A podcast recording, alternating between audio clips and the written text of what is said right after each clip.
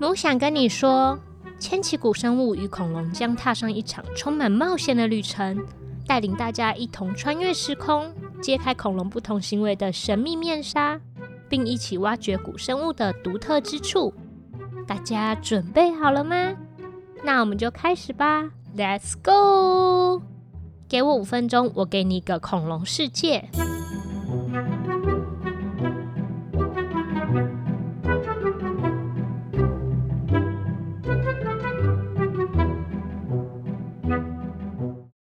今天是十月三十一号，也是很多人喜欢的万圣节。大家的学校或是公司有没有万圣节变装活动呢？如果有的话，各位恐龙迷有没有打扮成恐龙呢？偷偷跟大家说，我是身上穿太空人服装，头上戴恐龙的面具哦。这几天去超市，有看到白的、黄的、橘的，大大小小、各式各样的南瓜，让木木不禁好奇：恐龙会不会吃南瓜？让我们一起穿越时空，看看恐龙时代的果实吧。恐龙时代的果实，并不像今天看到的苹果、西瓜那么巨大。当时的果实大概只有一粒白米那么大而已，所以恐龙是吃不到又大又甜的南瓜。而且那个时候南瓜还没有出现。但我们可以想象一下，如果三角龙存在的年代有南瓜，它可以吃南瓜吗？这部分我不太确定。南瓜皮硬邦邦的。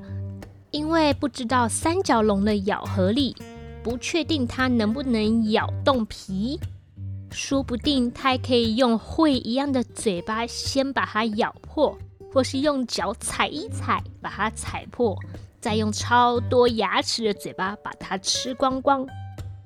不过我很肯定，暴龙如果遇到超大的南瓜挡住去路。一定能一口咬爆南瓜，把它甩得远远的。可惜这些都是假设，南瓜出现的时代跟恐龙灭绝的年代差非常远。哎，这一集该不会就这样结束了吧？当然不是，恐龙不能吃南瓜，但总有别的古生物可以吃南瓜吧？大约一千多万年前，南瓜的祖先就出现在美洲了。当时的南瓜祖先就和现在的南瓜一样，有着又硬又厚的外皮，所以一般的动物根本不会想要去咬它，毕竟根本咬不动嘛。只有那些能够咬碎坚硬的食物、体型巨大的动物可以吃南瓜。大家要不要猜猜看呢？给你个小提示，在《冰原历险记》中，其中一种动物有出现哦。那我们就要公布答案喽。会吃南瓜的动物有像是长毛象的近亲哥伦比亚猛犸象，以及和一层楼一样高的地懒巨爪地懒。巨爪地懒也就是《冰原历险记》里面的喜德。你看，其实喜德非常大只哦，大概有一层楼高。电影里面的喜德看起来小小只的，实际上它的原型可是有一层楼那么高，非常大只哦。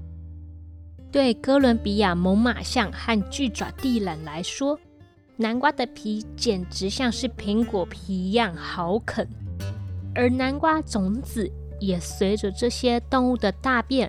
散布到整个北美洲，但是这些动物因为气候变热而灭绝以后，南瓜也没有办法再传播它们的种子，差一点就跟着灭绝了。还好，北美洲的原住民发现了可以在恶劣环境中种植的南瓜，就把南瓜放在家里面种植。南瓜有着丰富的营养，还有很多不同的用途。他们会把果肉烤来吃，把它的花拿来煮汤。南瓜籽可以当点心，南瓜的皮削一削后，还可以编成坐垫。后来，欧洲的探险家把美洲的南瓜带回欧洲，再传播到全世界。南瓜很快就变成家家户户都有的农作物。但是，当我们去菜市场或是超级市场挑南瓜的时候，看到各种不同大小、形状、颜色的都叫做南瓜。要怎么分辨这些不同的南瓜呢？台湾能买到的南瓜主要分成中国南瓜、栗子南瓜、印度南瓜、美国南瓜四种。中国南瓜是木瓜形状的，肉质比较硬，所以适合炒菜、炒米粉。栗子南瓜外皮是绿色的，适合用来煮汤。印度南瓜就是最常见的金黄色南瓜，其实来自于中南美洲。肉质软绵绵的，用来做成南瓜派和南瓜浓汤非常适合哦。美国南瓜通常是长条形的，能用来凉拌，有些品种只能观赏而不能吃。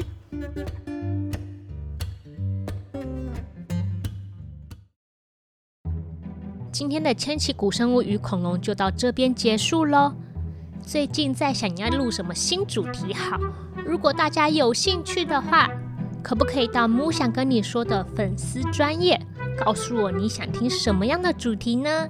那我们下次见吧，拜拜！给我五分钟，我给你一个恐龙世界。